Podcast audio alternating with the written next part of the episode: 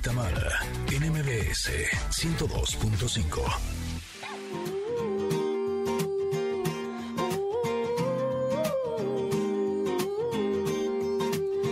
She was walking in and she looked up and noticed he was nameless, he was homeless. She asked him his name and told him what hers was. He gave her a story about life with a glint in his eye and a corner of a smile. One conversation, a simple moment, the things that change us if we notice when we look up sometimes. They said oh, I would never make it, but I was built to break the mold.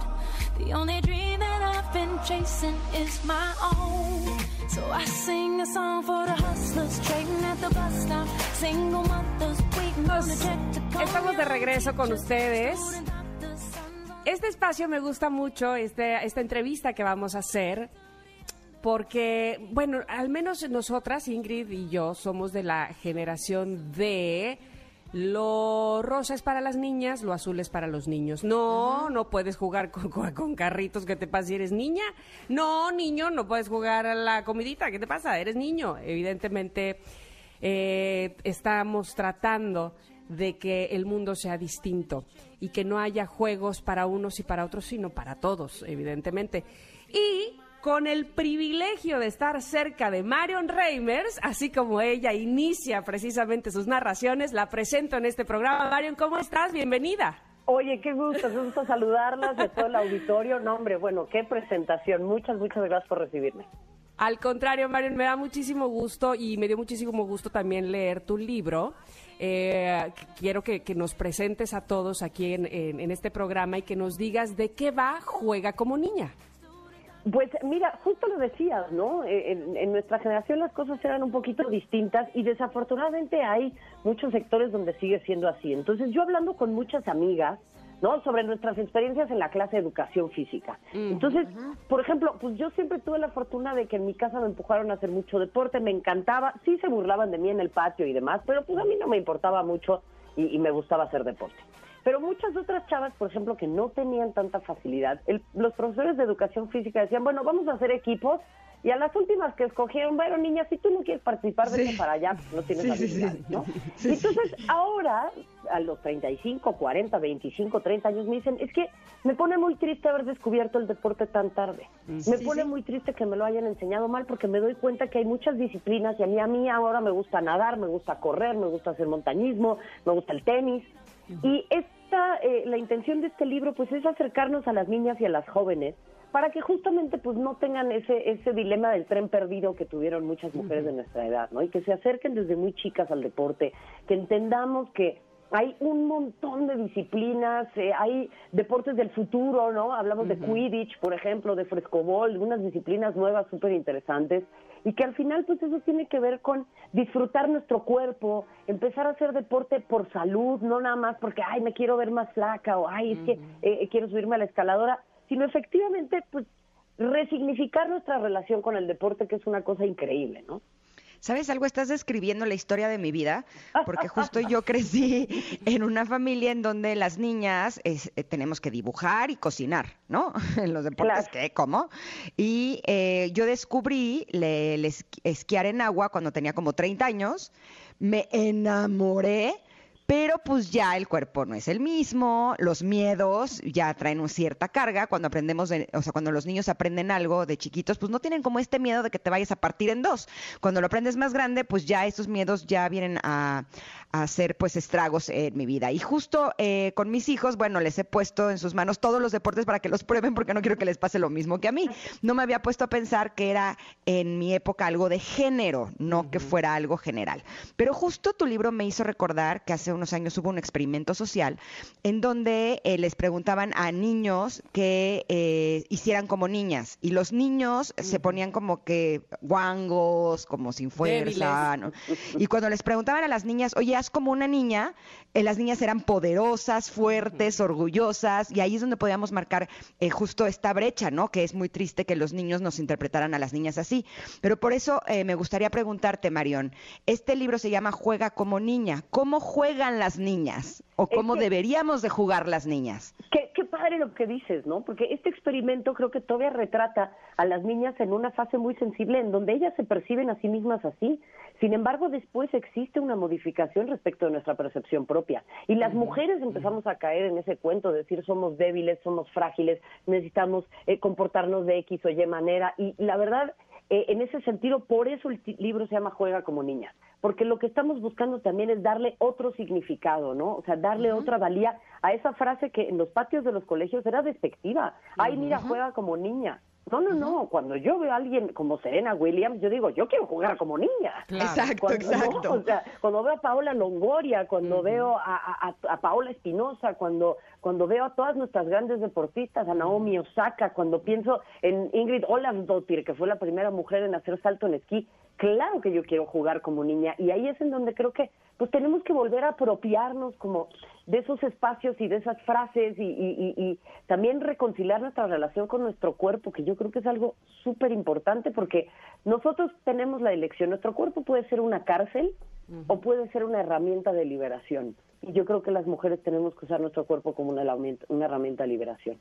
Totalmente. Y además, ¿sabes qué pasa? Que, eh, bueno, yo me he topado en lo personal con eh, personas precisamente que quieren, que quieren dar el cambio y, y, decir, ¿cómo te diré? Como eh, mencionar, ay, bueno, también lo haces como niño le dicen a las niñas, ¿no? Entonces, como que no están ayudando ahí mucho. A ver, espérenme tantito. Se, hace como se hace, punto, ¿no? Se acabó. Te lo digo porque eh, a mí me llamó eh, una maestra para decirme que me felicitaba porque a mi hija, la más pequeña, tiene seis años, en aquel momento cinco, cuando les dejaban llevar un, juguete, mi hija igual podía llevar una muñeca que un carro de carreras con Mario Bros, que entonces, pero que no se lo quería decir a ella, precisamente, a mi hija, para no hacer justo esta eh, marcar, ¿no? Este, ay, qué bien que también traes juguetes de niño, ¿no? Entonces, porque entonces se pierde absolutamente todo, sino verlo precisamente con esta naturalidad, porque mi hija en realidad no se da cuenta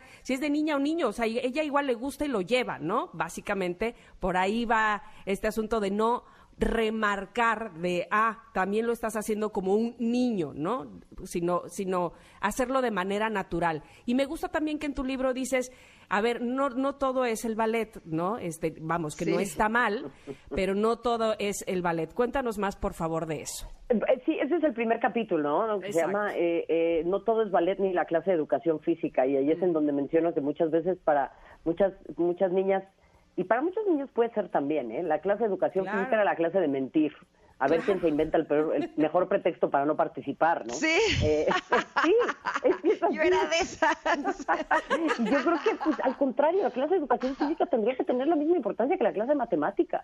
¿Por qué? Porque nos enseña a tener dignidad en la derrota, a tener dignidad en la victoria, a, hacer equipo, a que las niñas y los niños empiecen a entender de la otredad, de lo que es vincularse con el cuerpo de, del género opuesto, a que, los, a que los niños vean la fortaleza de las niñas y las niñas también eh, eh, cómo pueden hacer equipo con los hombres. Y bueno, ahí es en donde está el primer capítulo, en donde hablo de, pues justo, tienes que encontrar una disciplina que a ti te guste. Y esta frase me encanta que es, el deporte es un romance que cuando lo encuentras dura para toda la vida. Y ese romance Totalmente de acuerdo. Le, aseguro a las niñas que dura para siempre. Los demás no lo sé, pero ese sí, ¿no? Y entonces, el segundo capítulo, pues es, eh, es lo opuesto. Me dan miedo las pelotas y no le quiero pegar a cosas. Bueno, perfecto, te puede gustar la natación, te puede gustar la gimnasia, te puede gustar el montañismo. O sea, el deporte es una actividad humana y como actividad humana nosotros podemos permear cómo es que la apreciamos y en la valía que le damos. Todo se puede reaprender y desaprender. Miren, hablando de matemáticas, la cantidad de cosas que yo desaprendí de matemáticas son increíbles. Entonces, si nosotros aprendimos que tal cosa es de niño y tal cosa es de niña, también lo podemos desaprender y reaprender. Y parte de ello es empezar a, a reentender estas actividades y hacerlas propias, porque en un país en donde tenemos tantos problemas de salud pública, yo creo que es muy importante empezar a tener futuras generaciones de mujeres sanas que puedan también tener un impacto muy importante en otras mujeres y en otras personas de su entorno. Claro, totalmente de acuerdo contigo. Y estamos felices de seguir platicando, pero tenemos que ir un corte. ¿Regresamos en unos minutos? Aquí estamos. Ok, perfecto. Vamos y volvemos. Somos Ingrid y Tamara y estamos platicando con Marion Reimers sobre su libro Juega como niña. Regresamos. Es momento de una pausa. Ingrid en MBS 102.5.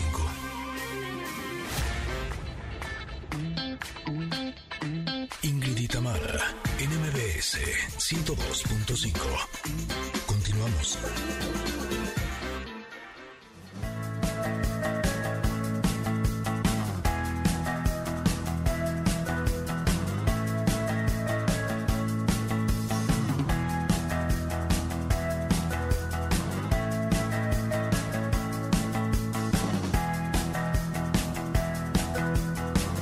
Estamos sumamente contentas de poder seguir platicando con Marion Reimers sobre su libro Juega como niña. Ahí estás, Marion. Aquí estoy escuchándola Perfecto. Es que justo leyendo tu libro me hizo recordar algo de mi vida eh, que me gustaría compartirles, porque durante muchos años, o sea, yo creo que desde que descubrí que eh, si hacía ejercicio y me alimentaba bien podía tener pues mejores curvas y mejor cuerpo, me puse a hacer mucho ejercicio, ¿no? Pero hacía ejercicio de gimnasio, ya saben, la elíptica y la corredora y las pesas, y siempre era con la finalidad de tener cuerpazo, Cuerpazo. de estar delgada, de marcar mi cuerpo, de bajar la lonja, de, de- de- eh, ¿no? Siempre tenía como un fin que tenía que ver con la imagen, con lo físico, en, eh, a lo mejor un poco con la salud, pero realmente era eh, con tal de verme bien. Hasta que llegó un punto que eh, me harté. Y dije, es que estoy harta de hacer eso, me parece aburridísimo, es una pérdida de tiempo, me paso horas enteras en el gimnasio y dejé de hacer ejercicio. Hasta que después eh, dije, ok, voy a darle oportunidad y empecé eh, eh, con el esquí, luego empecé a jugar tenis, eh, luego empecé a andar en bici y me di cuenta que hay una enorme diferencia entre hacer ejercicio por estar flaca y tener cuerpo que por jugar y jugar como niña. Y ahora se ha convertido en una de las actividades que más disfruto y evidentemente pues no tengo el talento de una niña que hubiera empezado desde chiquita, pero es algo que realmente gozo y disfruto y de eso se trata, ¿no, Marión? Eh, Absolutamente. Eso que, que mencionas creo que resume la experiencia de muchísimas mujeres. O sea, una, por eso te decía, tu cuerpo puede ser una prisión, ¿no? Ay, es que me falta esto, ay, es que me sobra lo otro, ay, es que necesito tal. Todas esas son presiones que, que, que hemos construido como sociedad. Porque, ¿qué es tener buen cuerpo? Pues para mí tener buen cuerpo es un cuerpo que sea sano, Sano. un cuerpo que me responda, un cuerpo con el que me puedo agachar a levantar las cosas del súper, eh, eh, ¿no? O sea, estoy diciendo una tontería, pero creo que al final, y eso lo, lo- lo ponemos mucho en el libro también, ¿no? En vez de decir, uy, si hago esto, voy a bajar 500 gramos, pues mejor decir, si hago este ejercicio, voy a poder estar mucho mejor en el esquí. Voy a poder saltar la estela de X manera. A la próxima voy a intentar este truco. Voy a estar fuerte por si me caigo para no lesionarme. O sea, el- el- la función y el uso que le damos a nuestro cuerpo está en nosotras. Y ahí es en donde, qué importante lo que mencionas, porque por eso hablo tanto de cambiar nuestra relación con ello, porque al final hay una dimensión de lo lúdico, no una dimensión de lo, de lo obligatorio. Y ahí es en donde, pues al final, el que tu cuerpo se marque, el que desarrolles cierta musculatura, el que pierdas grasa, es una consecuencia, consecuencia, de claro, pero claro. no es el objetivo No es el fin, exacto. Claro, Oye, claro. Mario, y tú como periodista deportiva, evidentemente tienes la eh, facilidad de estar eh, en contacto cercano con muchas mujeres deportistas y seguramente habrán en algún momento, creo, comentándote esta, esta grande brecha que tuvieron que acortar o, o a lo mejor con suerte y con su familia apoyando, eh, pues a- hacerla más pequeña precisamente para dedicarse a lo que se dedican. Sin ninguna duda, sin ninguna duda. Y eso ha sido eh, un, No importa si nunca has escuchado un podcast o si eres un podcaster profesional. Únete a la comunidad Himalaya. Radio en vivo. Radio en vivo. Contenidos originales y experiencias diseñadas solo para ti. Solo para ti. Himalaya. Descarga gratis la app. Pues un camino arduo, ¿no? Por eso en el libro también tenemos una línea del tiempo eh, abajo que acompaña la lectura, en donde vamos mencionando pues distintos momentos icónicos y distintos hitos en la historia de la humanidad, desde el, el obtener eh, el acceso al voto, por ejemplo. El hecho de que las mujeres obtengamos esa clase de libertades tiene una repercusión eh, directa y clara en que nosotros hoy en día tengamos esta conversación y ustedes ocupen los espacios mediáticos que ocupan y yo ocupe los espacios mediáticos que ocupo. Y eso se lo debemos a las sufragistas y a las feministas que pelearon a principios del siglo pasado, ¿no? Entonces, eh, teniendo todo eso en cuenta, pues claro que hay que hablar de esos espacios que se fueron abriendo. Por ejemplo, les hablaba yo de Ingrid Olafsdottir, ¿no? La primera mujer en hacer salto en esquí a finales del siglo XIX. Tomó hasta 2014 para que las mujeres pudiéramos participar en los Juegos Olímpicos en el salto de esquí. Porque en 2010 el presidente de la federación todavía argumentaba que era una actividad que iba a significar que se nos cayera el útero. Y yo digo, oye, pues capaz, te lo juro, te lo juro, es, es escandaloso. Entonces yo digo, oye, pero digo, perdónenme la, la expresión, pero pues los órganos que están colgando afuera yo los veo mucho más en, en riesgo que los que están adentro, ¿no? Claro. Totalmente de acuerdo. Yo mucho de física, no sí. estudié ciencia, pero yo creo que es una cosa de sentido común, ¿no? Claro, claro, claro, tienes toda la razón. Oye, Marión, debo decirte que este libro fue una gran sorpresa, no solamente por el contenido, sino porque es un libro que tanto las ilustraciones y cómo están puestos los textos es como muy dinámico, sencillo, fácil de leer, digerible, eh, fluye, fluye súper, súper padre. ¿Dónde podemos encontrar eh, este libro maravilloso de Juega como niña? Eh, La verdad me tiene muy contenta que Planeta eh, nos ha apoyado mucho y las librerías también. Está en todas las librerías. Pueden ir a Gandhi, pueden ir a Porrúa, pueden ir al sótano. eh, también pueden adquirirlo eh, en línea, ¿no? Que se los envíen a su casa. Si todavía hay personas que eh, eh, evidentemente se están guardando, cosa que me parece muy bien. Eh, todas estas librerías tienen envíos, al igual que Amazon. Y también contarles que tenemos un audiolibro en donde Ah, qué mi bien. querida Geo González Ay, narró los perfiles de las personajes que aparecen ahí y yo leí el resto del libro, entonces es un libro a dos voces Maravilloso. que también está bien padre. Qué Uy, qué padre. buena noticia, qué bueno. Pues saludos también a Geo y qué gran mancuerna. De verdad te agradecemos muchísimo, Mario, que hayas estado con nosotros y sobre todo te agradecemos que hayas publicado este libro que nos abre los ojos, que nos confirma además y que nos hace sentir a, a las mujeres, eh, pues con este valor de experimentar todo desde muy pequeñas. Todo, obviamente, incluyo los deportes. Muchas gracias. Al contrario, gracias a usted por el espacio, qué bueno que lo disfrutaron y ojalá muchas más niñas y mujeres lo puedan disfrutar. Un abrazo. Así será y gracias por contribuir a eso. Estás Al haciendo una gran obra. Gracias. Gracias. Abrazo grande. Bye, bye. No- Nosotros nos damos un corte y... Ah, no, tenemos regalos. Vamos a dar Ah, regalos de una pues vez. tenemos regalos. Tenemos cinco pases dobles para el exorcismo de Carmen Farías el próximo martes 4 de mayo a las 6 de la tarde en Cinépolis Diana. El exor- exorcismo de Carmen Farías es una cinta mexicana de horror, como pueden darse cuenta por este título, y de suspenso también, dirigida por Rodrigo Fialega y protagonizada por Camila Sodi. ¿Qué tenemos que hacer para ganarlo, Ingrid?